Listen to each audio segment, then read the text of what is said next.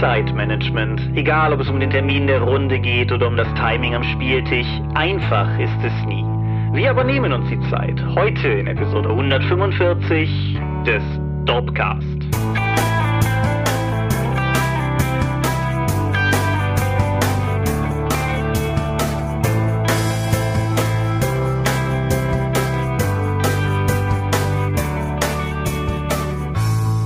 Hi und herzlich willkommen zur Episode 145 des Dopecast. Aber wir haben uns heute versammelt, um Dinge zu reden, die mit Rollenspiel zu tun haben. Und wenn ich wir sage, dann meine ich zum einen dich. Michael Skorpio-Mingas. Und zum anderen mich, Thomas Michalski.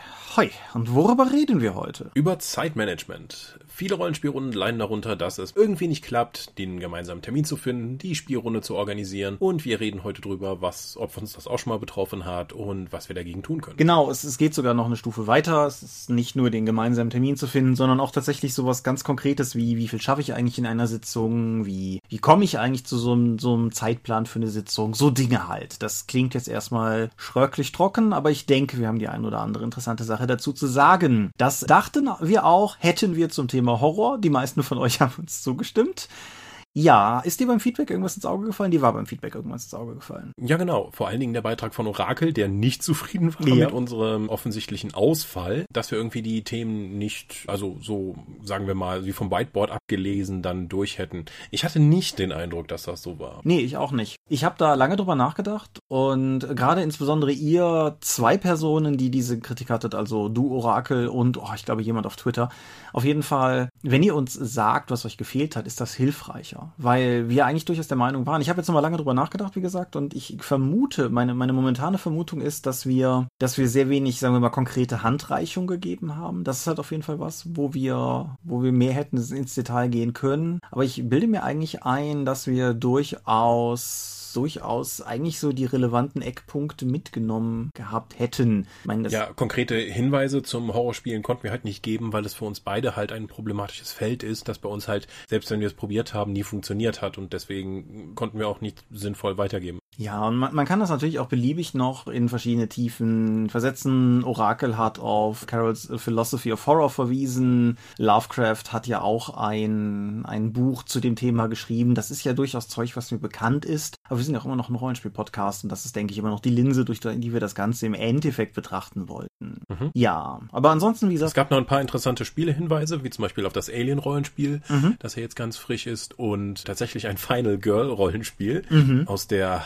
hart thematischen Indie-Szene natürlich. Vielen Dank für die Hinweise. Ja, ich habe mich auch über den Hinweis auf Don't Rest Your Head, darüber hatte ich mich gefreut. Das ist ja auch eins, was man nicht mehr so dauernd hört. Und es wurde nirgendwo erwähnt, aber wer schon immer mal noch ein Rollenspiel haben wollte, was unserer Definition nach nicht so richtig Horror ist, ich meine, Earnings Path haben gerade das nächste Neue Welt der Dunkelheit, Deviant the irgendwas, Rollenspiel auf jeden Fall auch das Kickstarter-Dings gestartet, wie dem auch sei. Gute Hinweise in die Richtung. Interessant fand ich auch, das eiskalte Widersprechen, dass das Zombie-Thema eben nicht ausgelutscht wäre. Mhm. Naja, werden, werden wir dann wohl anders sehen müssen. Aber gut, ich habe gerade das magische Wort Crowdfunding schon gesagt. Da ist auch momentan gar nicht so viel zu melden. Das Einzige, da hatte mich Christian Vogt angeschrieben mit der Bitte darauf hinzuweisen, ist ein Rollenspiel, das unter anderem eben von den Vögten gerade gekickstartet wird. Aces in Space, Dare to Fly. Ein ein Fate-basiertes Rollenspiel von Christian und Judith Vogt und Harald Eckmüller vom 3W6 Podcast und Auxiliar diversen Leuten, die helfen über. Ja, also Illus von Ben Meyer einfach. Genau, richtig, ja.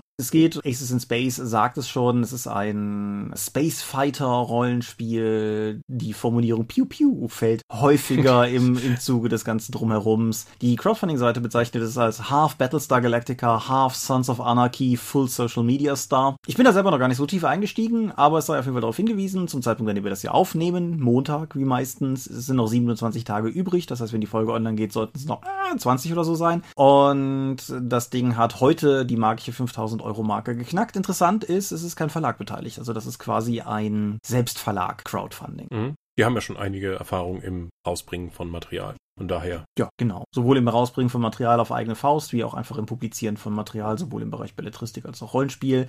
Wenn euch das in irgendeiner Form interessiert, schaut mal rein. Ich denke. Ist Fate. Es ist Fate. Es trägt auch, glaube ich, inhaltlich durchaus sehr spürbar eine Vögtsche Handschrift, aber das wie gesagt, schaut einfach mal rein und bildet euch eure eigene Meinung. Meinungen bilden haben wir auch getan, zum Beispiel zu Medien, weil ich glaube, nein, wir haben noch einen Convention-Hinweis. Genau, nach der Horror-Episode letztes Mal hat uns der Adrian noch darauf hingewiesen, dass sie Mitte November in Berlin die Nox Ludi Convention veranstalten werden.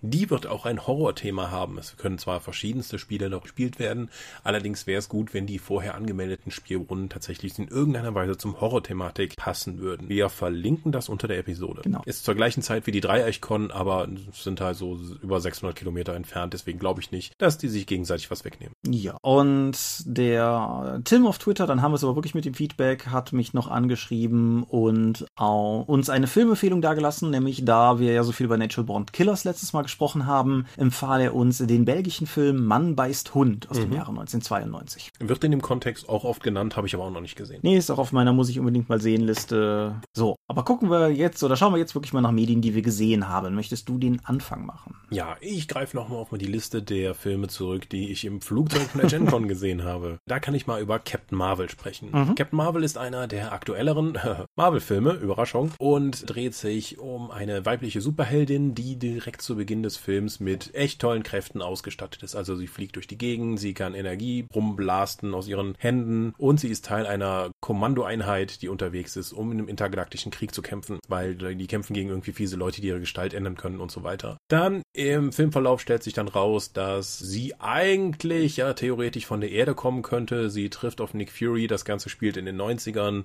Es kommt eine Katze drin vor und am Ende prügeln sich halt Leute. Es gibt keinen großen, verprügelbaren Antagonisten wie in anderen Filmen und der Hauptfokus der Story liegt eigentlich darauf, dass Captain Marvel ihre eigene Geschichte ergründen kann. Mein Problem damit ist nur, die eigene Geschichte sieht der Zuschauer schon von weitem, was eigentlich, was es damit auf sich hat. Die Fähigkeiten, die sie bekommen hat, hat sie nicht bekommen, weil sie irgendwie jetzt auserwählt wurde, weil sie besonders toll ist, sondern effektiv durch einen Unfall. Und auch der Charakter bleibt irgendwie ziemlich oberflächlich. Ich hatte während des gesamten Films habe ich irgendwie den Eindruck gehabt, als hätte man hier einfach nur die Checkboxen für einen Standard-Superheldenfilm abgehakt. Und ich weiß, ich kannte vorher den Charakter Captain Marvel gar nicht und danach muss ich auch sagen, ist eigentlich so wenig hängen geblieben, dass ich nicht sagen könnte, was denn jetzt wirklich kennzeichnet, außer dass der offensichtlich selbst für das Marvel-Universum Verhältnisse relativ mächtig ist. Ja, ich kann zu dem Film nicht viel sagen, weil ich dir, was der eine, meine Marvel-Lücke bisher noch, dass dieser Charakter mächtig ist, hat man auch in Endgame gemerkt, weil Endgame sich sehr viel Mühe gibt dafür zu sagen, dass sie möglichst lange nicht Teil der Handlung ist, damit der Konflikt relevant bleibt oder so. Okay. Ja, den habe ich zum Beispiel nicht gesehen. Ja. Das war mein erster Kontakt mit Captain Marvel. Ja, und ziemlich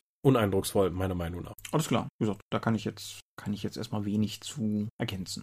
So mache ich einfach mal weiter. Ich habe das letztes Mal mehr oder weniger selber schon gespoilert. Ich habe ja letztes Mal über die Maskerade des Roten Todes gesprochen, schlechte Vampire-Romane aus den 90ern und hatte ja dann in der Folge bereits auf die The Endless Ages Anthology verwiesen und die sei an dieser Stelle nochmal noch mal erwähnt.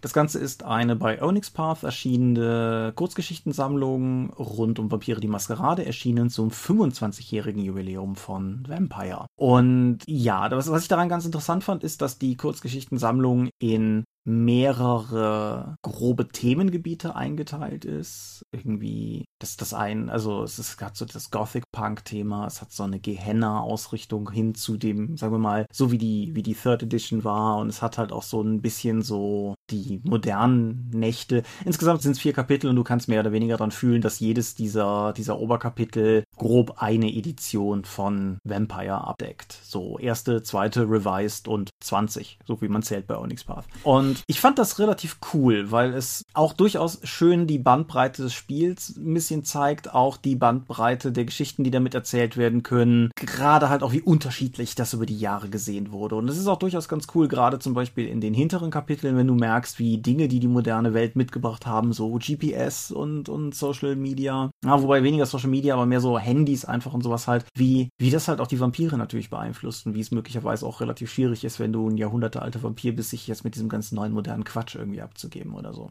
Die meisten Autoren der Geschichten sagten mir nichts. Matthew Dawkins sagte mir etwas, weil das ja auch so mehr oder weniger einer der Vorzeigemenschen hinter Vampire mittlerweile so ist. Und es gab eine Autorin, der Name mir gerade auf Teufel komm raus nicht einfällt, die ich aus dem Star Wars Kontext zumindest schon mal gehört hatte. Herausgegeben wurde das Ganze von James Gates, die wohl auch eine Frau ist. James J-A-Y-M war mir so als Name nicht geläufig. Lange Rede, kurzer Sinn. Das ist eine richtig gute Anthologie. Es sind sehr viele schöne Ideen drin, es sind schöne Charaktere drin. Es waren ein, zwei Geschichten drin, die ich nicht so gut fand. Viele, die ich sehr gut fand. Keine, die ich doof fand. Es hat richtig Spaß gemacht, das Ding zu lesen. Und wer einfach nochmal was sucht, um sich für irgendwie, ich glaube 230 oder so Seiten irgendwo hinzuflanschen und einfach so ein bisschen in einem hoffentlich gemochten Welt der Dunkelheit-Setting Zeit zu verbringen. Klare Empfehlung, The Endless Ages Anthology, Vampire the Masquerade von Onyx Park. Okay, ich muss mal eigentlich auch mehr lesen. Aber bald habe ich ein Buch durch. Okay, noch ein Film, den ich im Flüger gesehen habe. Den neuesten Predator-Film. Mhm. Dessen Prämisse ist es, dass ein Predator-Schiff von einem anderen Predator-Schiff abgeschossen wird, das Ding runterkracht, ein Soldat Technologie davon findet und dann der Predator versucht, diese Technologie zu holen,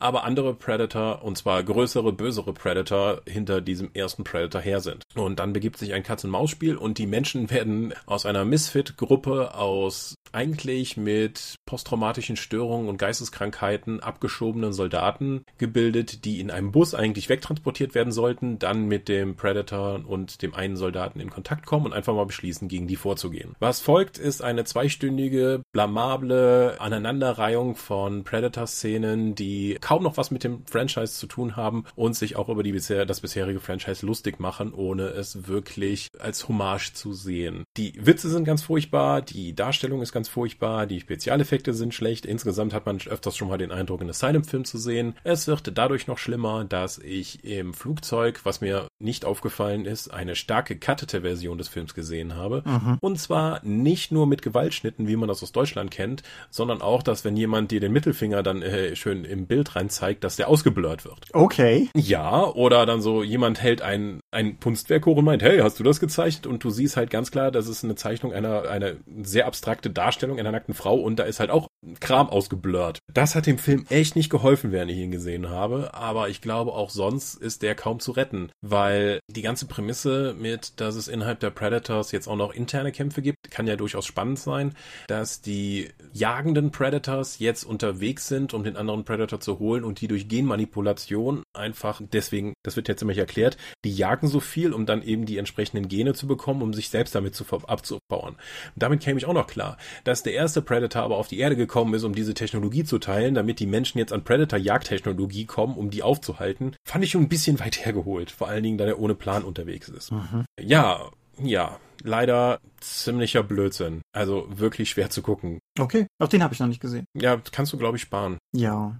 Predators fand ich eigentlich ganz nett vor ein paar Jahren. Nicht, nicht gut, ja. aber ganz nett eigentlich. Hat damit nichts zu tun. Spielt wieder auf der Erde. Ja, ja, okay. In der Gegenwart. Kurze Nachträge meinerseits. Du warst durch, richtig? Ja, ja. ja. Kurze Nachträge meinerseits. Die Autorin, deren Name mir eben auf Teufel komm raus nicht einfiel, ist Delilah Dawson. Die hat den Phasma-Roman geschrieben und jüngst The Black Spire, den Roman zum Vergnügungspark. Und außerdem in der Vampire-Anthologie noch vertreten Bill Bridges, der ja. durchaus ein Kollege von uns ist. Ja, aber ich habe auch noch einen Film gesehen, denn es war mal wieder Zeit für die Sneak. Uh. Unser diesjähriger Lauf, ich hier klopfe immer auf Holz. Unser diesjähriger Lauf hält sich weiter tapfer aufrecht. Es war kein Franzos. Wir hatten einen Film, tatsächlich eine Comic-Verfilmung, die zu Beginn die Logos von DC und Vertigo einblendete, mhm. wo wir uns schon dachten so, okay. Vor allen Dingen ist es DC. Der Film spielt offensichtlich in den, in den 70ern oder sowas. Es kann nicht Joker sein. Das, das passiert einfach nicht. Und so war es auch dann. Was wir gesehen haben, war The Kitchen oder auf Deutsch The Kitchen Queens of Crime. Was? Ja, genau. The Kitchen Queens of Crime spielt in Hell's Kitchen im Jahre 1978 und erzählte die Geschichte von drei weiblichen Hauptfiguren, deren Ehemänner gemeinschaftlich und geschlossen für einen schlecht geplanten Imbissbudenüberfall für drei Jahre in den Knast wandern. Diese drei Frauen, hauptberuflich bisher Ehefrauen von Mafiamenschen, sehen sich jetzt mit dem Problem konfrontiert, irgendwie über, sich über Wasser halten zu müssen. Und als sie feststellen, dass die Leute, die jetzt in Vertretung ihrer Männer da den ganzen Schutzgeldring am Laufen haben, dass die eigentlich nicht sonderlich gut sind in dem, was sie tun, beginnen sie nach und nach ihren eigenen konkurrierenden Schutzgeldring aufzubauen. Also nicht mal den der Männer zu übernehmen, sondern was eigenes. Sie machen halt erst was eigenes und das von den Männern wird da eher so im Laufe des Ganzen assimiliert, sage ich mal. Okay. Aber ihre Ziele sind weit höher und irgendwann beginnt man dann halt auch sich darüber Gedanken zu machen, ob man nicht vielleicht in irgendeiner Form freundlich oder feindlich mit der Mafia aus dem Nachbarviertel in Kontakt treten will und so weiter und so fort. Wenn ich also Comicfilm sage, dann meine ich nicht Superhelden, Capes und Laseraugen, sondern es ist tatsächlich ein Vertigo-Comic gewesen und es ist im Endeffekt ein Gangsterfilm. Dass das eine Comic-Verfilmung ist, merkst du halt eigentlich nicht. Es ist ein, es ist ein Gangster oder vielmehr ein Gangsterinnenfilm, wenn du so willst. Und er ist ein wenig wirr in seiner Erzählweise, was in vielen Kritiken auch negativ angemerkt wurde, aber ich persönlich kann das eigentlich gar nicht so sehr nachvollziehen, weil das für mich eigentlich was ist, was zu diesem Gangster-Crime-Genre irgendwie mit dazugehört. Der Film macht halt Zeitsprünge, es ist nicht immer klar, wer welche Agenda verfolgt, es arbeiten definitiv nicht immer alle an derselben Sache und es wird sich manchmal verraten, es gibt äh, zwischenmenschliche Missverständnisse, es gibt zwischenmenschliche Dinge, die viel schlimmer andere Sachen eskalieren lassen, als es nötig gewesen wäre. Halt all das, was irgendwie zum Gangster-Genre dazu gehört. Und im Endeffekt muss ich sagen, der Film hat uns einfach gut unterhalten. Ralf und ich waren drin und wir sind beide sehr, sehr zufrieden rausgekommen. Wir sind aber auch beides durchaus Gangsterfilm-Fans. Diese Zufriedenheit eint uns mit 22% der Leute auf Rotten Tomatoes. Wie immer mhm. sind wir also mal nicht der Meinung der Masse. Ich persönlich würde den Film empfehlen. Ich würde den Film nicht zwingend zum vollen Kinoeintrittspreis empfehlen, aber für Netflix oder mal für einen Abend Laien durchaus auch oder für einen günstigen Kinoabend oder sowas kann ich den durchaus, durchaus ans Herz legen. Schauspieler sind einige durchaus namhafte drin. Melissa McCarthy ist an erster Stelle zu nennen, die mich nicht genervt hat, was mich überrascht hat, weil ich die eigentlich ja. wirklich nicht gerne sehe. Aber das ist ein Film, in dem sie einfach mal eine ernste Rolle spielen darf. Und das tut ihr unglaublich gut, fand ich. Es war wirklich cool, ihr dabei zuzusehen. Und insofern da, da auf jeden Fall Lob. Elizabeth Moss hat mir sehr gut gefallen. Die ist wohl die Hauptdarstellerin aus der, ach sag schon, Serienverfilmung. Margaret Atwood.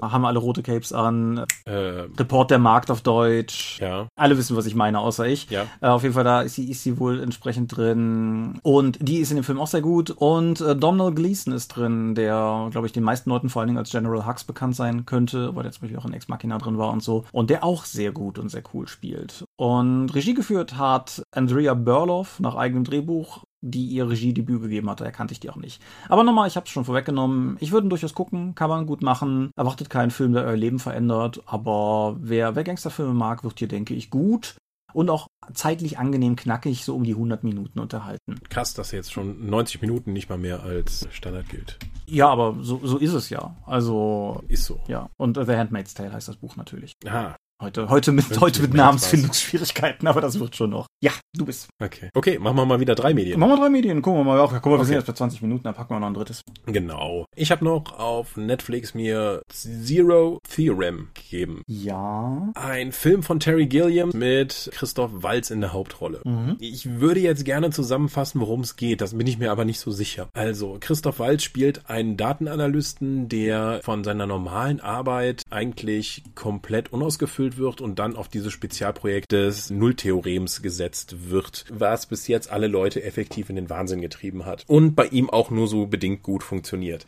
Das ist, glaube ich, so im groben gesagt die Handlung des Films. Was wirklich in dem Film passiert, ist weniger eindeutig, weil es ist ein Terry Gilliams Film und deswegen ziemlich abgedreht. Am ehesten ist er wahrscheinlich noch mit Brazzle zu vergleichen, mhm. wobei Brazzle eine sehr viel stringentere aus meiner Erinnerung her Handlung hatte als Zero Theorem. Vor allen Dingen dieser Film spielt fast nur in dieser ausgebrannten Kirche, die Christoph Walz Charakter als Heimstätte dient. Und dann kommen immer wieder andere Leute da vorbei. Eine Frau Schrägstrich Prostituierte, die ihm irgendwie moralische Unterstützung geben soll. Der Sohn des Firmeneigners, der ein super Programmierer, aber auch schwer krank ist und von zwei Klonen eingesammelt wird, die ab und zu vorbeikommen. Und dann gibt's eine Frau, die Pizza liefert. Und wie gesagt, ich bin mir nicht sicher, worum es da wirklich geht. Ich habe es auch nicht verstanden. Ich glaube, es geht mehr darum, darum, um diesen eigenen Charakter, weil Christoph Waltz Charakter möchte eigentlich auch zu Hause bleiben, weil er immer wieder darauf wartet, einen Anruf zu bekommen, der ihm dann sagt, was eigentlich in seinem Leben das Ziel ist, weil er hatte schon mal vorher den Eindruck, dass ihn jemand angerufen hätte, aber die Verbindung ist unterbrochen worden, gerade im Moment, wo es ihm hätte sagen können.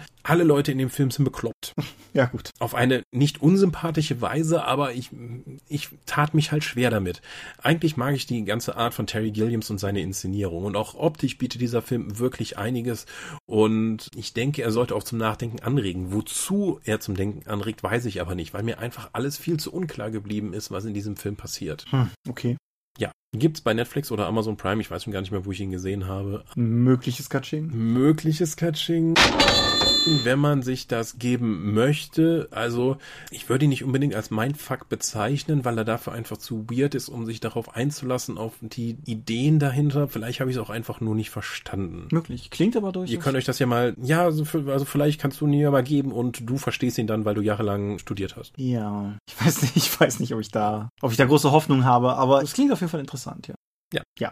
Gut, dann rede ich mal zum Abschluss noch über was, von dem ich weiß, dass du da auch äh, drüber reden kannst. Reden wir über Assassin's Creed 3. Ah, bist du schon durch? Ja, ich bin, ich bin durch. Ich bin geschmeidige sieben Jahre, nachdem das mal ein heißes Thema war, dann auch mal dazu gekommen und habe ein Assassin's Creed gespielt. Äh, zum Kontext, äh, ich habe Assassin's Creed 1 gespielt und nicht gemocht. Ja. Ich habe und dann spielst du den dritten. Genau, ich habe schätzungsweise eine halbe Stunde Assassin's Creed 2 gestartet und gedacht, oh, das sieht doch ganz interessant aus und habe es dann irgendwie nie weitergespielt. Und jetzt habe ich Assassin's Creed 3 gespielt, das Spiel, das alle hassen.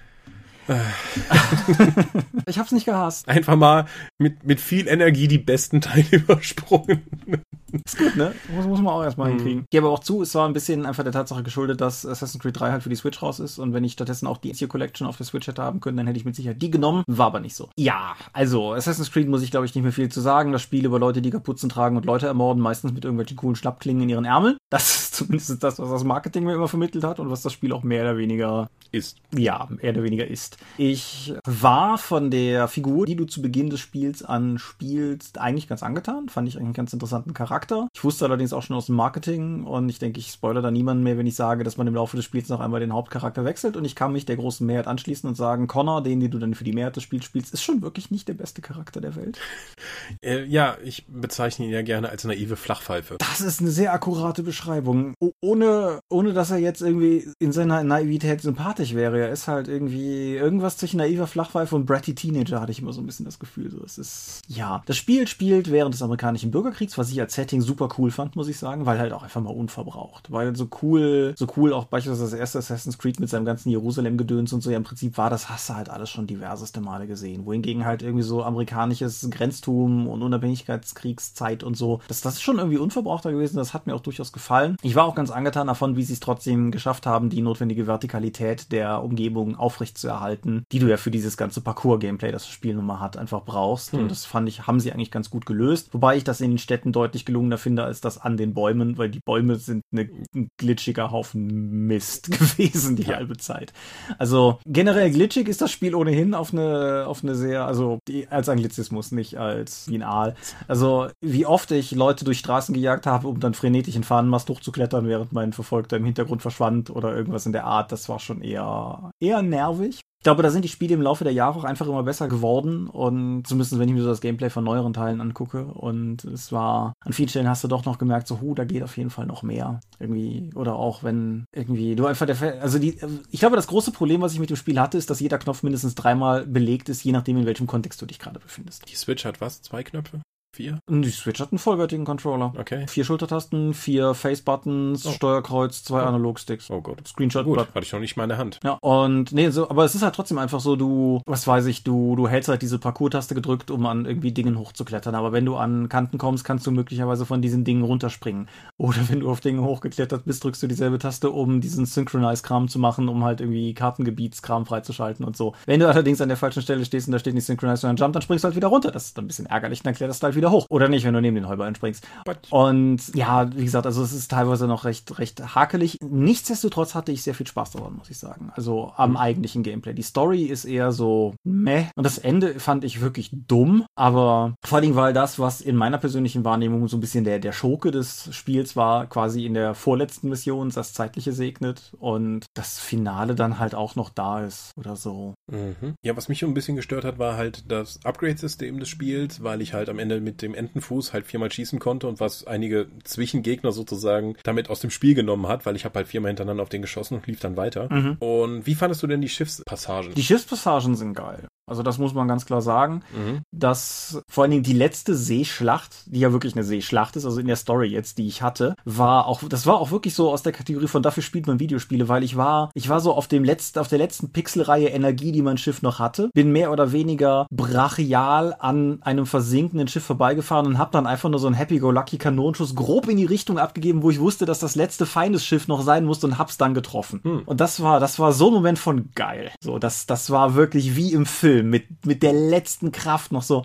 Wie gesagt, das, das war durchaus cool, das hat Spaß gemacht. Ja, also die Schiffssachen kamen sehr gut an. Also mit Black Sails gab es ja dann auch noch einen effektiven Spiel, was nur darum gebaut wurde, was eigentlich gar nicht viel mit Assassinen zu tun hat. Und seitdem, weil sie es einmal gebaut haben, muss es halt auch in jedem der Spiele vorkommen. Mhm, du meinst aber Black Flag. Black, was habe ich gesagt? Black Sails. Das ist, glaube ich, eine Fernsehserie. Ja, genau. Black Flag. Ich habe ja jetzt auch um die 80 Stunden in Assassin's Creed Origins nur ins Grundspiel gesetzt und da gibt es auch in Nebenmissionen, wenn du die Frau des Protagonisten spielst, auch Schiffskampf. Aber da komme ich später mal zu, wenn ich auch noch die DLC-Sachen gespielt habe. Ja, DLC-Sachen ist eine interessante Sache. Es gibt noch eine längere DLC-Erweiterung von Assassin's Creed 3, die ich jetzt noch nicht gespielt habe, nämlich The Tyranny of George Washington, glaube ich, mhm. die ein fiktives, dystopisches George Washington Unabhängigkeitskriegsszenario zu entfalten scheint, aber How Long to Beat sagte, das wären auch nochmal sechs Stunden reine Storyzeit und ich muss ganz ehrlich sagen, ich war dann aber auch irgendwie gesättigt, was den ganzen Assassin's Creed-Kram betrifft. Ja, ja, ich habe mir den auch nicht geholt. Also ich habe, der ist halt dabei bei der Switch-Version, deshalb werde ich den irgendwann noch spielen, wenn ich mal irgendwie was, was für zwischendurch suche. Sollte man das spielen? Ach, weiß ich nicht. Kann man das spielen? Auf jeden Fall gut. Ich glaube, für Leute, die modernere Konsolen haben oder andere, andere moderne Konsolen haben, lohnt es sich vermutlich eher in Origins oder Odyssey reinzugucken. Wobei ich auf der anderen Seite ganz angenehm fand, eigentlich, dass Assassin's Creed 3 nicht so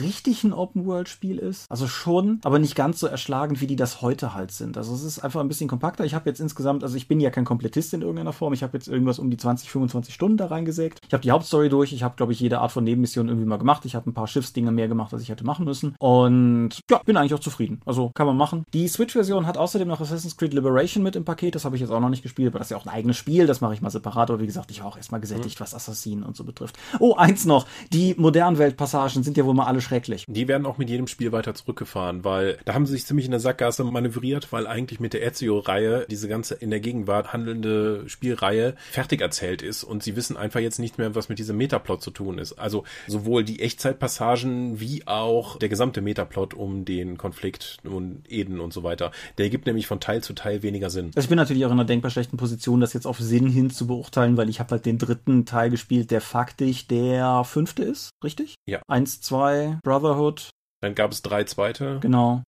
Und ja, auf jeden ja. Fall, dementsprechend war das natürlich ohnehin alles sehr kryptisch. Das Spiel gibt sich auch keinerlei Mühe, dich in irgendeiner Form auf einen aktuellen Stand zu bringen, was zur Hölle bis jetzt passiert wäre. Aber das schien mir auch alles irgendwie keinen Sinn zu machen. Und vor allen Dingen, ich war, wie gesagt, ich war von dem neuen oder von dem zweiten Protagonisten in der Unabhängigkeitskriegssache nicht so richtig begeistert, aber das war durchaus eine Story, in die ich in ihrer Gesamtheit schon investiert war. Und es hat mich halt jedes Mal wieder genervt, wenn ich da rausgerissen wurde, um halt mal wieder irgend so eine sinnlose, stark gescriptete Modern-Day-Sequenz zu spielen die halt ja. faktisch auch völlig belanglos sind. So, völlig richtig. Aber da erzähle ich auch niemandem was Neues, der das Ding vor sieben Jahren schon gespielt hat. Switch-Version, wie gesagt, ist, ist die frischeste, die raus ist. Für PlayStation 4 und Xbox One ist es auch raus. Die Switch-Version basiert so semi auf den remasterten Fassungen, weil die Switch halt einfach nicht die Power von Xbox und PS4 hat. Äh, sie verwendet ein paar von den neueren Shadern, hat ein paar schönere Modelle, hat bei weitem nicht die ganzen schönen Echtzeitlicht-Dinge, die da drin sind. Und teilweise einen lustigen Bug, bei dem in dunklen Sequenzen die Augen der Leuchte in Zwischensequenzen leuchten, was unglaublich creepy oh. aussieht. Aber creepige Augen-Bugs hat Assassin's Creed ja schon immer gehabt. Insofern. Nun denn, mehr habe ich, glaube ich, nicht zu sagen. Gut, kommen wir doch mal zum Thema. Kommen wir zum Thema. Timing, ne? Oh. Timing und Planung. Ja, Timing, Timing. Ist ein breiteres Thema. Ist was, was in verschiedenen Nuancen bei der Umfrage immer mal gewünscht wurde. Und wir haben jetzt hier quasi so eine Art Destillat draus gebildet. Das eine ist, wie du es zu Beginn gesagt hast, halt tatsächlich so dieses Zeit zum Spielen finden, zwischen Arbeit, zwischen teilweise Nachwuchs und, und all den anderen Dingen, die so im Wege stehen. Und dann nehme ich gar nicht mal mit rein, dass wir zum Beispiel auch während unserer Studienzeit schon durchaus gemerkt haben, dass sowas wie, wie damals World of Warcraft ein realer Konkurrent war, zumindest zu der Phase mal. Weil halt irgendwie Leute, da kann ich nicht, da habe ich Raid oder so. Aber auf der anderen Seite ist Zeitmanagement halt auch was, was glaube ich jeden betrifft, egal ob der, der Gesamtzeitplan gut funktioniert oder nicht, einfach weil man Runden ja auch planen muss als Spielleiter, weil man sich überlegen muss, wie lange Dinge dauern, wo packe ich das Ende meiner Sitzung hin und so weiter und so fort. Hast du eine Präferenz, womit wir beginnen von all dem? Ich würde erstmal sagen, weil es die meisten Leute betrifft, damit wie Runden geplant werden sollen. Also wie kriegt man es hin, dass Leute sich tatsächlich treffen, wenn man das eigentlich haben möchte. Mhm. Meiner Erfahrung nach ist es absolut unabdingbar, feste Termine zu haben, weil dann kann jeder sagen, und wenn es nur einmal im Monat ist, wenn es alle zwei Wochen ist, Hauptsache sagen zu können, dass alle Leute um diesen Termin herum planen können. Ich weiß noch, noch damals in der Anfangszeit haben wir immer wieder gesagt, so ja, komm, dann schreiben wir später ins Forum, wann wir uns das nächste Mal treffen. Das hat niemals funktioniert. Korrekt. Weil dann nehmen sich Leute was anderes vor und dann wird, muss dann plötzlich wieder das als technisches Hilfsmittel ein Doodle ausgepackt werden, was wir damals nicht hatten. Und dann fängst wieder die Diskussion an, ob wir uns jetzt dienstags, mittwochs oder freitags treffen sollen und dann geht das wieder einmal nicht. Nein. Ganz kurz, wenn ich ganz nur einhaken darf, Doodle. Wichtig, wichtig, wichtig. Wenn ihr Doodle verwendet, macht, guckt, dass ihr eine Maximalfrist setzt, bis wann die Leute dudeln. Weil meine Doodle-Erfahrung ist die,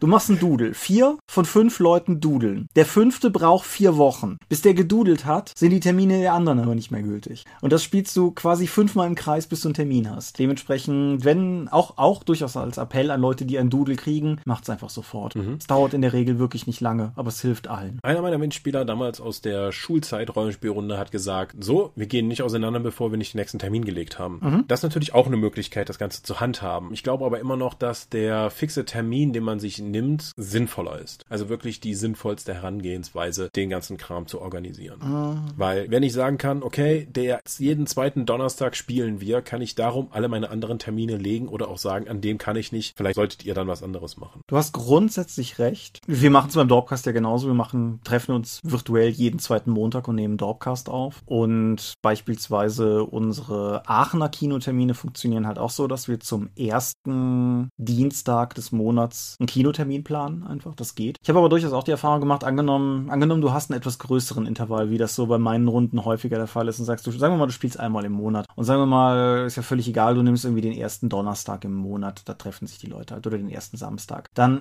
klappt halt mal einer nicht. Dann bist du halt schon bei, nicht mehr monatlich, sondern bist du schon bei acht Wochen Distanz. Und da, meine Erfahrung ist, dass das relativ schnell hoch eskalieren kann, wenn die Taktung nicht relativ eng ist. Wenn du wöchentlich spielst, ist es eh, so, wir hatten es in Aachen ja häufig, ne, was weiß ich, die Hunter-Runde oder sowas ist montags und irgendwie, oder Weimar war das ja früher, ist montags und so. Aber wenn du, wenn du wöchentlich spielst und einer fällt aus, ist das nicht so schlimm. Wenn du eine große Taktung hast, sind Ausfälle halt immer direkt ein sehr weites Zeitfenster. Ich bin tatsächlich mittlerweile auch für Rollenspielrunden großer Verfechter von, wir gehen nicht auseinander, bevor wir nicht einen Termin gemacht haben. Aus genau diesen Gründen. Mhm. Gerade halt auch, weil ich ein paar Leute in meinen Rollenspielrunden habe, die terminlich immer immer schwierig sind. Aber es sind halt einfach Leute, mit denen ich gerne spielen möchte, weshalb ich da jetzt halt auch nicht sage, na, mit denen spiele ich nicht mehr, weil die können ja nie. Aber wenn du halt einfach entsprechend sagst, so, ähm, oder was wir teilweise mittlerweile machen, dass wir am Ende einer Runde zwei Termine festlegen und dann sozusagen am Ende der nächsten Runde schon den übernächsten Termin festlegen, so dass du halt, dass der Planungsvorlauf ein bisschen größer ist. Hm. Woher damit fahren wir hin. Habt ihr denn auch einen festen Ort zum Spielen? Je nach Runde. Die meisten ja. Also die Aachener Runden sind relativ relativ fest an denselben Locations von den Runden in der Eifel. Die zwei, die ich da aktiv habe, geht's reihum. Also wirklich reihum, nicht im Sinne von, wo machen wir nächstes Mal, sondern es ist halt jeweils in einer festen Reihenfolge jeweils einer dran. Und das ist die 13th Age Runde und die Forbidden Lands Runde und die, wie gesagt, die rotieren mit dem Bonus, dass derjenige, der Gastgeber ist, dann halt auch kocht. Dadurch kocht dann halt auch jeder mhm. mal und das funktioniert halt auch ganz gut. Ja, genau. Das wäre so der nächste Punkt, auf den ich eingegangen wäre, weil es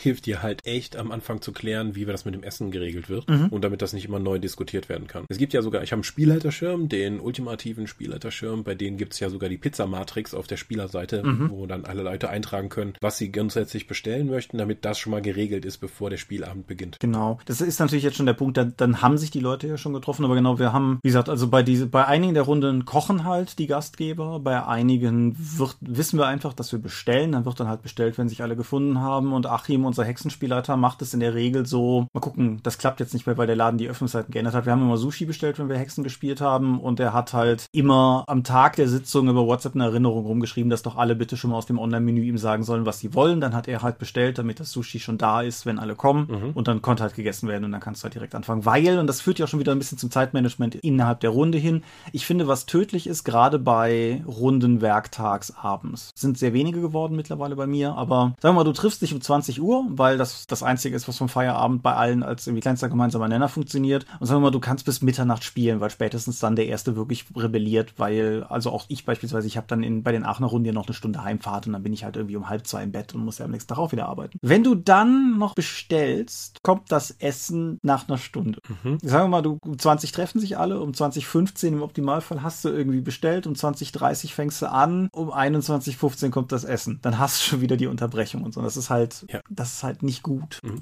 Wenn wir in der Firma spielen, also eigentlich gar nicht mehr Rollenspiele, aber auch Tabletop und Brettspiele dann und wenn wir uns dafür treffen, ist dann auch schon geklärt, dass um 18 Uhr, wenn Feierabend ist, eigentlich die Bestellung schon rausgeht, weil wir vorab schon geklärt haben, wer was haben möchte, mhm. damit dann um 18.30 Uhr, wenn die letzten Leute auch von extern dazukommen, dann direkt gegessen werden kann und erst dann legen wir mit dem Spielen los. Mhm. Weil ähnliches Problem, einige Leute pendeln auch über eine Stunde dann nach Hause nach der Arbeit und oftmals hören wir halt schon bis 12, bis 12 Uhr spielen ist da gar nicht drin, oftmals schon um halb zehn oder um zehn auf. Also das ist eher die Regel, wenn nicht sogar früher, weil die Leute noch so lange nach Hause fahren müssen. Ja, wir haben es nochmal anders gehandhabt damals, als wir, das ist schon 100 Jahre her, als wir noch Schüler waren und bei Achim dann zum Beispiel in Bonn DSA spielen waren. Da hat man halt auch eine relativ lange Anfahrt, aber was, was, was tut man nicht alles fürs Hobby. Und da war es dann halt so, dass wir, da haben wir dann, was weiß ich, von 15 Uhr an bis Mitternacht gespielt.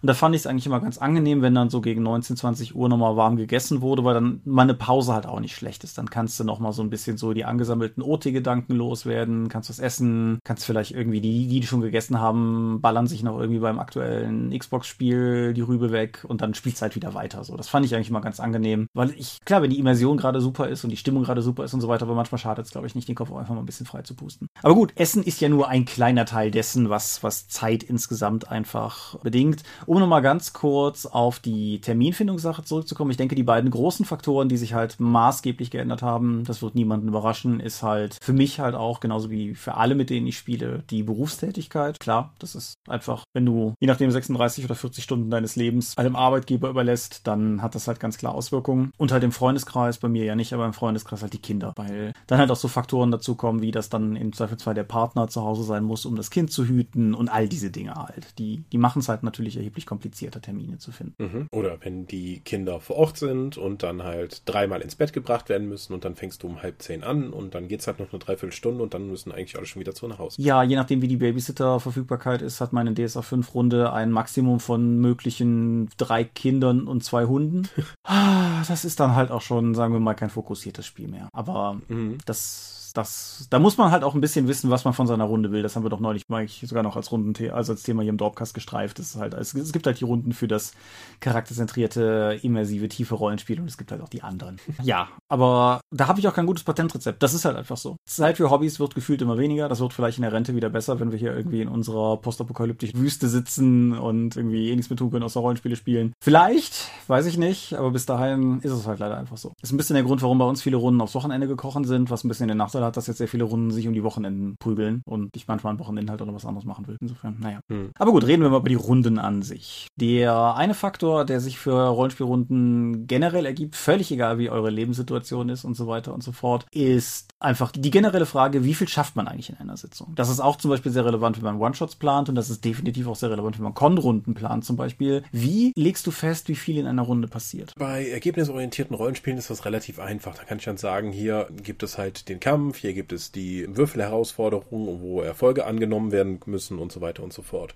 Das heißt, ich, wenn ich, je weniger ich freies Spiel in dem Abenteuer vorsehe und je weniger Möglichkeiten ich den Spielern gebe, sich halt irgendwo zu verirren, desto besser kann ich es planen. Mhm. Bist du denn durchaus an einem Punkt, wo du sagen würdest, bei deinen Leib- und Magen erfolgsorientierten, ergebnisorientierten Rollenspielen, kannst du sagen, wie lange ein Kampf dauern wird? Ja, absolut. Ich muss noch nicht mal ein Abenteuer im Kopf haben, um sagen zu können, also um das Abenteuer komplett innerhalb des gegebenen Zeitrahmens von sagen wir mal vier, fünf Stunden durchspielen zu können. Mhm. Da ich habe ja bei mir die Erfahrung gemacht, je mehr ich vorbereite, desto weniger bin ich bereit, davon abzuweichen. Mhm. Je, je weniger ich vorbereite, desto eher kann ich auf die Bedürfnisse und den Zeitrahmen der Spieler eingehen. Ich habe das zuletzt gemerkt bei der Savage Worlds Unplugged Runde, wo wir einfach gemeinsam ein Setting erstellt haben und ich habe mir dann einfach anhand der Nachteile, Vorteile und der Setting-Beschreibung dann ein Abenteuer schnell aus dem Hintern gezogen.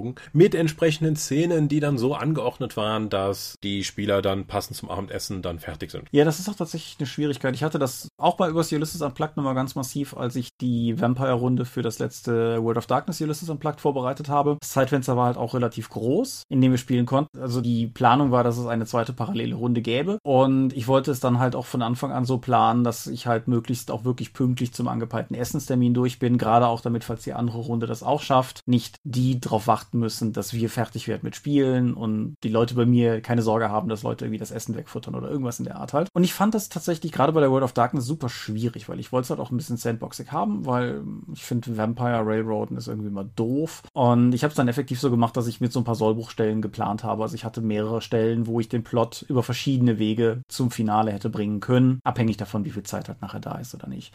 Aber das ist natürlich auch schon ein massives Maß an mehr Arbeit in der Vorbereitung, wenn du halt nicht ein Abenteuer planst, sondern quasi zweieinhalb oder so. Es hängt noch ein bisschen, also es hängt ja auch vom Spiel ab und der Erwartung der Spieler dran. Wenn du jetzt die DSA-Tavernen-Stimmungsspielrunde hast, die erstmal fünf Stunden warm werden muss, um überhaupt die Taverne verlassen zu können, um dann irgendwie davon überzeugt zu werden, auch mal irgendwas abenteuerlich zu unternehmen, die spielt dann eben schon mal sieben Jahre eine 7G-Kampagne, wo ich dann daneben stehe und denke, wo ist euer Problem? Also, wie kann jemand irgendwie fünf Spielsitzung am ersten Theaterritterband brauchen? Ich sehe da, ich habe die Sachen gelesen, meine Spielrunden und so, wie ich das leiten würde. Anhand der Konflikte, die da drin sind, brauche ich zwei bis drei Spielabende. Mhm. Auffüllen geht halt immer. Ich glaube, die Kunst liegt eher da drin, das so zu portionieren, dass die wichtigen Konflikte ausgespielt werden. Oder beziehungsweise das, was für die Runde eben wichtig ist. Genau, ich finde, das ist ein, ein ganz relevanter Teil, weil beispielsweise, wenn ich jetzt irgendwie, um bei deinem Beispiel zu bleiben, ich spiele dieses Abenteuer und ich habe halt in meiner Runde drei Geweihte, dann finde ich es halt immer wichtig, dass du guckst, wenn jetzt das Abenteuer ohnehin irgendwas hat, was in diese Thematik reingeht, dass du auch einfach Zeit dafür einplanst, dass die Geweihten ihr Ding machen können. Das tangiert natürlich auch das Themenfeld Spotlight so ein bisschen, also die Idee, dass jeder Spieler im Laufe eines Abends irgendwie seine 15 Minuten haben sollte, im Idealfall. Es sollte umgekehrt halt auch nie so sein, dass jetzt irgendwie die geweihten Spieler die Sitzung hoggen und halt irgendwie dann der Rest der Runde zugucken muss, wie die ihr geweihten Ding machen. Aber das hat zumindest irgendwie der Geweihte die Zeit hat, wenn Leute sowas mögen, schön ausgespielt, den Tempel vor Ort zu besuchen und vielleicht ein kurzes, nettes Gespräch mit dem örtlichen Geweihten zu führen oder irgendwas in der Art halt. Etwas, was vielleicht keine Rolle spielen würde, wenn ich halt eine Gruppe von marodierenden, bornigen Söldnern spiele, die sich vielleicht für solche Feinheiten gar nicht interessieren. Und das, das betrifft natürlich auch Kaufabenteuer und ist definitiv Teil dieser Planung. Ja, aber als Spielleiter spiele ich ja zum Beispiel keine NSC-Gespräche aus, wenn die Spieler nicht irgendwas für den Plot Relevantes aus dem Gespräch mit dem NSC ziehen könnten. Das ist so, so diese Meta-Information, die ich immer halt rausgebe. Wenn ich das irgendwie passiv zusammenfasse, was der NSC dir sagt, dann kannst du da nichts weiter holen. Und wenn ich aktiv mit denen anspiele, dann weiß er, okay, in der Szene kann man mehr aus dem rauskriegen, was jetzt für das Abenteuer oder für den Charakter relevant ist. Das klingt jetzt alles bis jetzt immer sehr darauf fokussiert, dass du eben die Spieler kennst, mhm. um das eben einplanen zu können, wenn du sagst, ich brauche jetzt hier 15 Minuten für den. Wie machst du das, wenn du auf eine Con-Runde gehst und gegebenenfalls noch gar nicht weißt, was du als Spieler und als Charaktere hast? Das ist eine gute und berechtigte Frage. Das war ja auch mein Ulysses Unplugged-Problem. Ich hatte ja bei dem Ulysses Unplugged. Das ist das Ulysses Unplugged, was uns eben dann als äh, gemietete Spielleiter dann sozusagen dann antreibt. Mhm. Aber auch auf Cons hast du ja noch ein viel, hast du ja in der Regel einen vier Stunden Timeslot. Da, dann, dann kommt jemand und möchte deinen Tisch haben. Deswegen, das ist ja nochmal viel relevanter, das eben genauer einschätzen zu können. Das würde ich so nicht pauschal unterschreiben. Ach. Weil das eine sehr, also das ist nicht, ich denke, das gilt nicht universell für alle Cons. Weil beispielsweise die Drakon, die kleine Sympathie Fanpage Convention der Eifel, lässt dich so lange am Tisch sitzen, wie du willst. Wenn du dich zurückerinnerst an Tobis episches, wie lange hat diese Song of Ice and Fire Runde gedauert? 18 Stunden oder so? Oder waren es 11? Es war auf jeden Fall sehr lang. Oder was teilweise Matthias auf den Dingern schon geleitet hat oder sowas. Also diese vier Stunden Zeitslot-Sache betrifft, denke ich vor allen Dingen größere und organisiertere Cons. Ich denke, auf den kleinen ist das nicht zwingend ein Faktor. Aber auf den größeren hast du natürlich recht. Wobei es auch zum Beispiel, das macht es aber auch nicht unbedingt einfacher. Ich weiß nicht, wie es dieses Jahr gehandhabt wurde, aber letztes Jahr, als ich die Tischvergabe auf der Redcon gemacht habe, also 2018, war es halt so, dass die Leute sagen mussten, wie lange sie den Tisch brauchen. Aber im Prinzip sagen konnten, was sie wollten. Es musste halt nur einfach klar sein, dass wenn diese Zeit um ist, sie auch fertig sind. Und das hat halt viele Leute auch wirklich gefordert, weil du merktest, die haben gar keine Vorstellung. Mhm. Und halt irgendwie gesagt hast, so wie lange brauchst du den Tisch? So, ja, weiß ich nicht. So also drei Stunden, vier Stunden? Ja, ich weiß nicht. Ich lasse mich da gerne treiben. Fünf, sechs, acht ist mir egal. Mhm. Ich muss hier irgendwas in die Liste eintragen. So, ja, ich weiß nicht. So fünf bis zehn, ja, so ja, aber ich finde das auch sehr schwierig. Also mein, mein Ziel bei Convention-Runden ist abhängig davon, was ich leite, immer irgendwas zwischen zwei und vier Stunden. Zwei mag sowas sein wie ein kleines 1 6 Freunde Abenteuer. Das kriegst du durchaus in zwei Stunden durch. Du hast halt, du hast halt kein Zeitinvestment in Regelkram weil es, es gibt keine Kämpfe, es gibt nichts, was in irgendeiner Form so ein rundenbasiertes irgendwas ausruft. Alle Proben sind Einwurfproben und die sind auch noch selten. So, da, da kannst du durchaus auch in zwei, sagen wir mal, drei Stunden eine relevante Geschichte erzählen. Wenn es auf der anderen Seite sowas ist wie, allein schon sowas wie Cthulhu, da gehe ich dann halt auch ja von vier Stunden oder sowas aus. Und dann, dann, ja, wie gesagt, ich finde das, ich finde das sehr schwierig. Diese Sollbruchstellen-Variante habe ich halt schon häufiger gemacht, dass ich mir halt einfach überlegt habe, so bis dahin, dann kann man das zu einem befriedigenden Ende bringen. Oder alternativ folgenden Strang noch auspacken vorher, so dass das geht halt, das so ein bisschen modular zu gestalten. Aber wie gesagt, das ist dann natürlich mit Mehrarbeit verbunden und zwar nicht wenig. Mhm. Ich habe gemerkt, dass mir der vier Stunden Slot inzwischen eigentlich auch schon zu lang ist mhm. und dass ich, ich habe ja die letzten Jahre fast nur Rollenspiele in Let's Play Videos gemacht und da ist eher der Zeitslot zweieinhalb bis drei Stunden und dass mir das eher als normal jetzt vorkommt zu spielen, anstatt diese vier Stunden dann durchzuziehen. Und das hat auch dazu geführt, dass du A von der Kamera arbeitest, eben dann diese Lava-Szenen überspringst oder dann halt der immer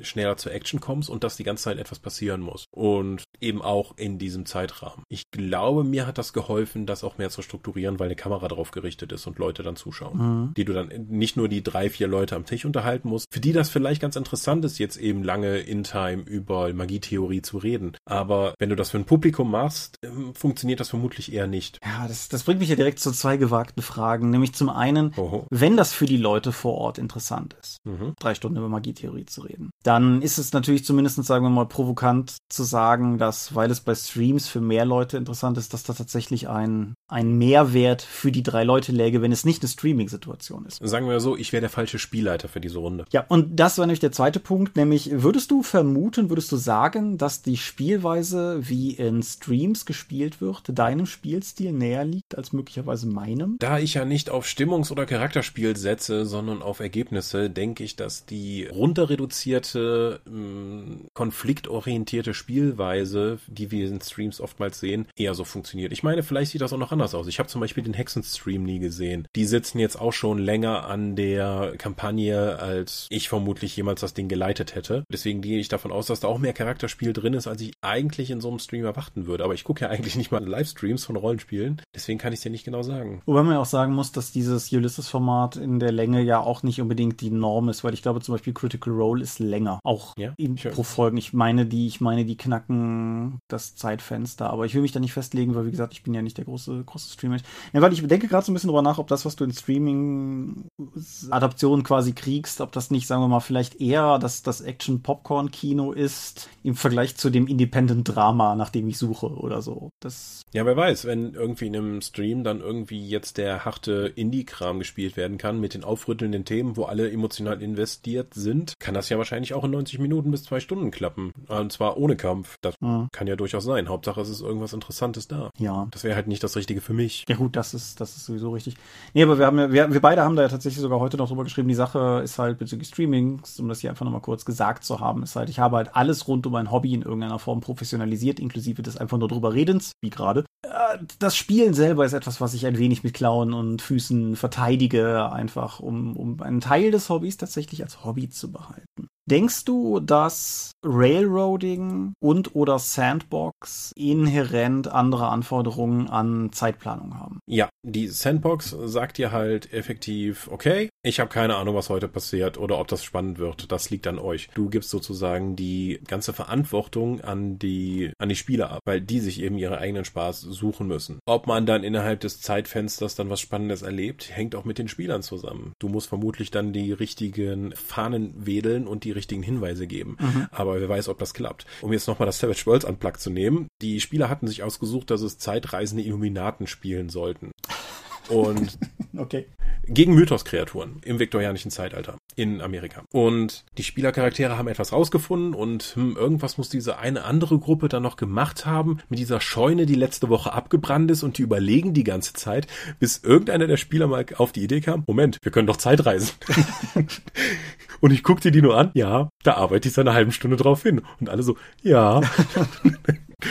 Das war lustig, hat auch gut funktioniert, aber ich weiß halt nie. Ich kann den Spielern ja nicht sagen, was sie zu tun haben sollen. Ich kann ihnen nur entsprechende Köder hinwerfen und dann drauf schauen, ob die darauf eingehen oder nicht. Und wenn sie drauf eingehen, ist das wohl offensichtlich etwas, das sie auch spielen wollen. Weil ich kann die Spieler auch nicht verstehen, die halt diese roten Fahnen immer gerne ignorieren und dann zu sagen, oh, das würde aber nicht zu meinem Charakter passen. Ja, weswegen bist du denn abends hierher gekommen? Ja. Nee. Interessantes Beispiel für einen solchen Fall. Wir haben ein Fate-Abenteuer-Test gespielt für die Dorp tatsächlich. Das wird irgendwann dieses oder Anfang nächsten Jahres erscheinen. Ist so ein 80er Jahre Police Procedural Plot im Prinzip. Irgendwo zwischen, zwischen wirklich so Polizeigedöns und sowas wie Lethal Weapon. Und ich war bei der ersten von zwei Testspielsitzungen nicht dabei. Ich habe dann eine andere Spielerin ersetzt, die zum zweiten Termin einfach nicht konnte. Und die anderen haben halt grob zusammengefasst, what previously happened oder so. Und wir haben dann eine ganze Weile gespielt und irgendwann kam mir so ein Gedanke und ich sagte halt irgendwie so, sag mal, habt ihr nicht eben gesagt, dass von den Verbrechern bei Vorgang XY, dass ihr da einen festgenommen habt? Hat den eigentlich jemand befragt? Und zwei Spieler gucken mich leer an und ähnlich wie du es gerade beschreibst, Markus, der es geleitet hat, saß im Hintergrund und nickte nur sehr, sehr einhellig so für mich so, ja, da war noch was. So, ja, dann haben wir dann nochmal den Verdächtigen. Ja, aber klar. Das macht es halt in Rollenspiel durch die Freiheit relativ schwierig zu planen. Also, wenn du jetzt nicht super viel Erfahrung hast oder es dir einfach nur egal ist. Ich erzähle dir auch immer wieder gerne, wie schwierig es ist, auch Rollenspiele überhaupt zu designen, weil jeder Spieler und jeder Spielalter zu jedem Zeitpunkt jedes Element des Spiels und des Abenteuers ändern kann nach seiner eigenen Fasson. Mhm. Und dafür etwas zu schreiben, ist halt quasi unmöglich. Alles, was wir tun, ist halt nur so irgendwie effektiv ins Dunkle zu stochern und zu hoffen, dass irgendwas kleben bleibt, was die Spieler dann noch für ihre eigene Runde benutzen können. Ich glaube, jeder, der mal ein Rollenspielabenteuer geschrieben hat, wahlweise für einen Download oder für ein kommerzielles Produkt und der danach mal mit Fans gesprochen hat, die das Abenteuer gespielt haben, wird sich in der Situation vorgefunden haben, wo er sich während des Gesprächs immer weiter denkt, hast du wirklich mein Abenteuer gespielt? Bist du sicher? Ich kann mich gar nicht erinnern, sowas geschrieben zu haben. Mhm. Und ja, das, das ist einfach richtig, ja. Es ist, ist ein sehr, sehr schwieriger Job auch tatsächlich. Jetzt nicht im Sinne von nur die Besten können ihn machen, sondern es ist einfach, man muss sehr viel bedenken, man muss sehr viel entscheiden, was ist relevant, was muss ich erwähnen, was ist mir wirklich wichtig, das zu kommunizieren und was nicht. Ja, das stimmt schon. Ich finde es gut, dass du in den Abenteuern ja, die du geschrieben hast, immer ein, was soll in der Szene jetzt, wenn die Spielercharaktere aus der Szene gehen, was sollten sie mitgenommen haben, damit das weitere Abenteuer funktioniert. Mhm. Das finde ich als Struktur eigentlich sehr schön. Ich finde vor allen Dingen, es hilft dir auch unglaublich, wenn du zum Beispiel ein Abenteuer vorbereitest und da ist eine Szene drin, die dir überhaupt nicht gefällt oder um mal wieder ein bisschen mehr noch aufs Thema zu kommen, wenn du während der Sitzung vielleicht auch merkst, fuck, die, die Szene passt heute nicht und wenn wir die heute nicht mehr machen, dann ist das nächste Sitzung irgendwie Mist und so, dass du im Zweifelsfall vielleicht auch einfach weißt, okay, folgende Informationen müssten sie jetzt eigentlich haben, haben sie nicht, weil diese Szene nicht stattgefunden hat, dann überlege ich mir was anderes, wie sie an die Info kommen oder so. Mhm. Oder halt. Genau, es ist, das finde ich heute auch in dem Format ganz passend, dass du eben dann nur die Informationen, die sie haben sollten für die weitere Planung des Abends, dann eben bekommen sollen. Wie überlasse ich dir als Spielleiter, dass sie eben sagen können, hey, die treffen noch einen NSC, den sie kennen, hey, sie finden irgendwie durch einen Nachforschenwurf raus oder sie hacken das das. Ja. Hauptsache, die wissen, worum es geht. Und umgekehrt, um das noch kurz aufzugreifen, von wegen, dass das andere Extrem, nämlich Railroading wirklich, wenn ihr denn Railroaden möchtet, sei es euch ja, sei es euch ja freigestellt, das zu tun. Wir sind nicht die Rollenspielpolizei, um euch das zu verbieten. Aber wenn Spieler merken, dass ihr Dinge forciert, weil das OT-Ende der heutigen Sitzung naht oder sowas, ich persönlich finde das immer super unbefriedigend. Das ist so, wenn du, wenn du einfach merkst, der Spielleiter hat gerade auch keinen Bock mehr, das noch irgendwie in der Ausführlichkeit zu machen, die dafür vielleicht eigentlich vorgesehen vorgesehen ist, weil wir müssen jetzt hier mal irgendwie voran machen. Oder aber ich kann jetzt gerade einfach nicht mehr machen, was ich machen möchte, weil der Spielleiter möchte langsam zum Ende kommen. Und alle Varianten davon, das finde ich, ist immer sehr ungeschickt. Ich meine, das Geheimnis zu erfolgreichem Railroading ist ja vermutlich eh, dass es einfach die Spieler nicht merken. Das ist dann zwar immer noch gelogen, aber dann merkt es zumindest keiner. Aber das ist halt, wie gesagt, an dem Moment, wo es offenkundig wird, geht meistens irgendwie Illusion kaputt, denke ich. Ja, jetzt wird noch am Ende schnell Drama reingeworfen, damit die am nächsten Mal auch noch mitkommen, obwohl das gar keinen Sinn ergibt. War so, hey, ihr wollt doch sicher wissen, was mit dem passiert, nachdem er diese wahnsinnige Entscheidung getroffen hat. Ja. Cliffhanger. Apropos am Ende, das ist vielleicht noch ein ganz guter Punkt. Planst du Sitzungsenden im Voraus? Also bei One-Shots natürlich, aber jetzt bei, bei längerfristigen Sachen? Bei längerfristigen Kampagnen, das habe ich schon so lange nicht mehr gemacht. Wie habe ich das vorher getan? Nee, wie gesagt, wenn ich, da ich, äh, da wir ganz viel, als ich zuletzt noch Kampagnen gespielt haben, mit wechselnden Spielleitern gearbeitet haben und ich mir mich nicht auch nur einschränken wollte, indem ich mir selbst plane, was eigentlich am Ende passiert, hatte ich viel mehr Möglichkeiten, auf die Ideen der Spieler einzugehen. Mhm. Das war für mich dann tatsächlich am Ende einfacher, außer jetzt in der D&D 4 Runde, wo ich halt entsprechende Encounter gebaut habe, aber da wusste ich auch noch nicht, was der nächste Woche gespielt wird. Was ich eigentlich ganz gerne mache, ist, wenn ich eine Sitzung vorbereite, dass ich gucke, was ich glaube, was in der Sitzung passiert. Ein bisschen wie ich das mit One-Shots auch mache, dass ich so eine, im Prinzip so eine dreistufige, so im Worst-Case-Szenario haben wir mindestens XY geschafft. Im erwarteten Fall haben wir irgendwie X bis Z geschafft und wenn, wenn es richtig, richtig Bombe läuft und die Leute wirklich irgendwie flott sind und am Plot wirklich dran ziehen und so weiter, kommen wir vielleicht bis dahin, so. Ist das nicht auch schon ein ergebnisorientierter Ansatz? Findest du? Ich denke schon, wenn du dann irgendwie sagst, so, die müssen diesen, diesen Punkt erreicht haben, um dann eben weitermachen zu können. Dann geht es dir auch nicht in erster Linie um die Geschichte oder die Charaktere, sondern um dadurch, dass Erfolge erzielt wurden. Ja, nicht zwingend ich, die, diese Marken, die ich meine, müssen nicht zwingend irgendwie derartige Erfolge sein, aber einfach, bleiben wir beim Beispiel, wenn ich einen Krimi-Plot leite, dann habe ich ja eine Anzahl von, was weiß ich, beispielsweise möglichen Verdächtigen oder Tatorten oder irgendwas in der Art. Und dass ich einfach davon ausgehe, gut, unter normalen Umständen den Spuren, wenn sie denen folgen, dann, dann sollten sie ungefähr bis dahin kommen. Das ist nicht unbedingt was, worum es mir dann geht. Es ist halt einfach nur eine Prognose, wovon ich glaube, wohin es geht.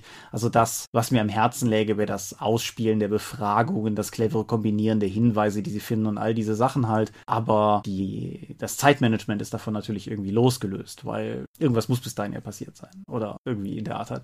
Und dass ich halt anhand dieser drei Punkte jeweils überlege, gut, was wäre denn darum ein interessanter Punkt zu schließen? Ich bin nicht unbedingt ein Fan davon, immer mit einem Cliffhanger zu schließen, weil manchmal bietet es sich halt auch einfach nicht an. Aber dass es zumindest sich jeweils anfühlt, ich, ich mag es halt, wenn, ich mag es ja auch bei Fernsehserien, haben wir neulich auch hier nochmal kurz thematisiert, ich mag es bei Fernsehserien, wenn es sich so anfühlt, als hätte eine Episode in sich ein Ende. Es muss nicht das Ende der Geschichte sein, aber es, es muss sich so anfühlen, als wäre zumindest irgendwas passiert. So. Vielleicht wird ein neues Fass aufgemacht, vielleicht wurde ein altes Fass zugemacht, vielleicht gibt es einen Twist, irgendwas in der Art halt. Und ich, mein, mein Wunsch ist es eigentlich immer sowas in verschiedenen Skalierungen fürs Ende zur Hand zu haben, damit ich halt vor Ort anhand der individuell abgelaufenen Ereignisse, die sich mutmaßlich sehr von dem unterscheiden, was ich erwartet habe, was passieren wird, dass ich aber vielleicht zumindest eine grobe Idee habe, die ich dann an die wirkliche Situation angepasst modifiziert reinbringe bringen kann. Wenn du das ergebnisorientiert nennen willst, hm. okay, aber ich, in meinem Verständnis deines geschöpften Begriffes würde es das sehr weit fassen. Nun gut. Ja.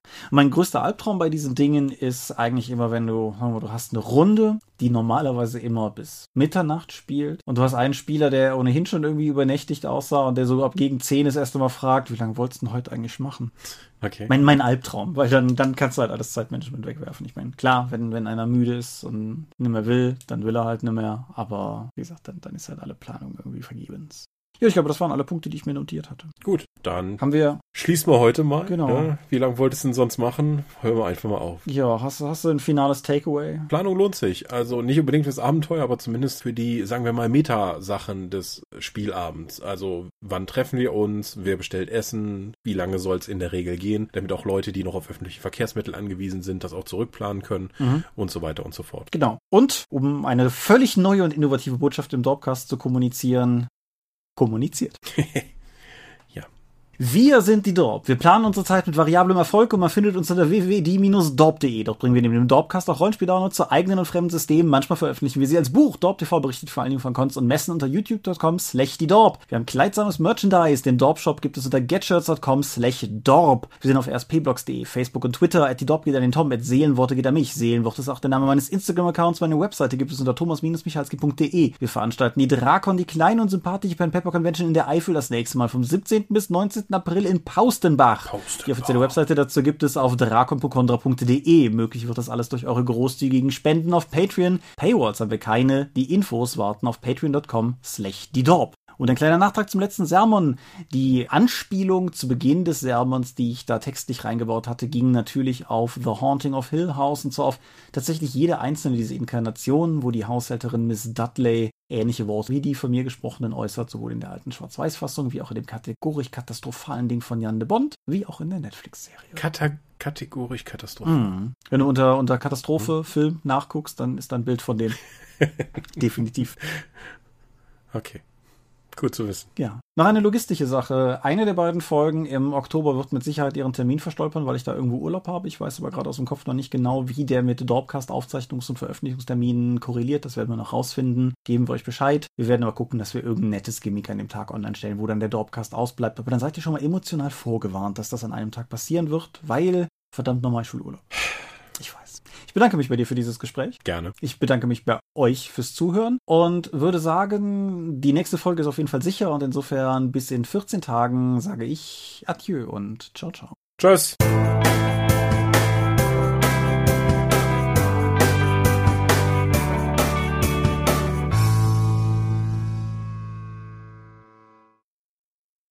Was sagt deine Planung? Sind wir noch im Schnitt? Jo. Dass wir auf eine Stunde kommen? Sind wir, auf jeden Fall. Dann ist gut. Wir sind jetzt bei einer Stunde neuen Rohmaterial. Das müsste eigentlich circa 60 Minuten Endformat ergeben. Super, dann hören wir jetzt auch auf. Ja, ich drücke mal auf Stopp.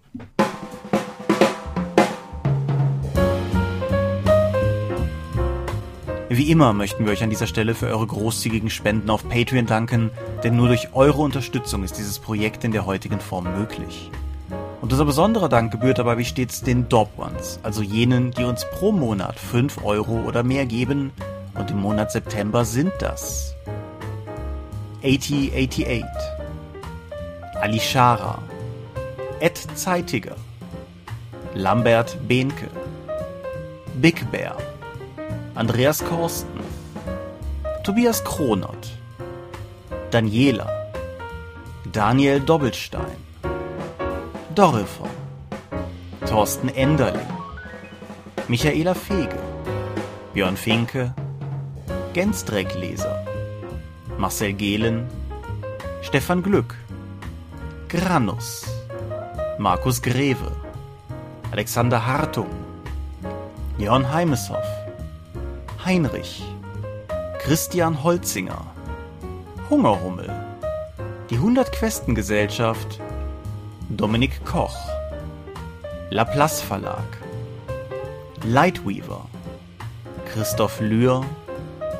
Rene Kulik, Angus MacLeod, Volker Mantel, Moritz Melem, Ralf Merck, Mr. Turkleton, Orkenspalter TV, Dennis Oswald, Philipp Picker, Arzach Rumpelgnorg, Ralf Sandfuchs, Oliver Schönen, Ollis Tiche, Jens Schönheim, Christian Schrader, Alexander Schendi, Bentley Silberschatten, Lilith Snow White Pink, Sphärenmeisterspiele, Sören, Stefan T., Florian Steury, Sven, Technosmurf, Teichdragon, THD, Stefan Urabel, Marius Vogel, Katharina Wagner, Talian Vertimol,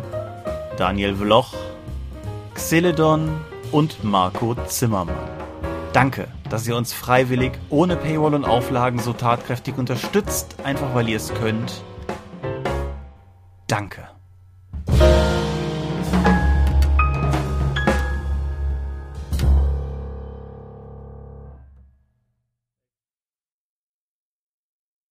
Das ist der Moment, wo wir zum Sermon kommen und ich den schon wieder nicht aufhabe. Wo ist das Ding denn? Kann sich nur Stunden handeln. Ja, du schneidest das ja, soll mir recht sein. Ja, ja. Manchmal schneide ich es ganz hinten dran, damit die Leute das entdecken können. Hm.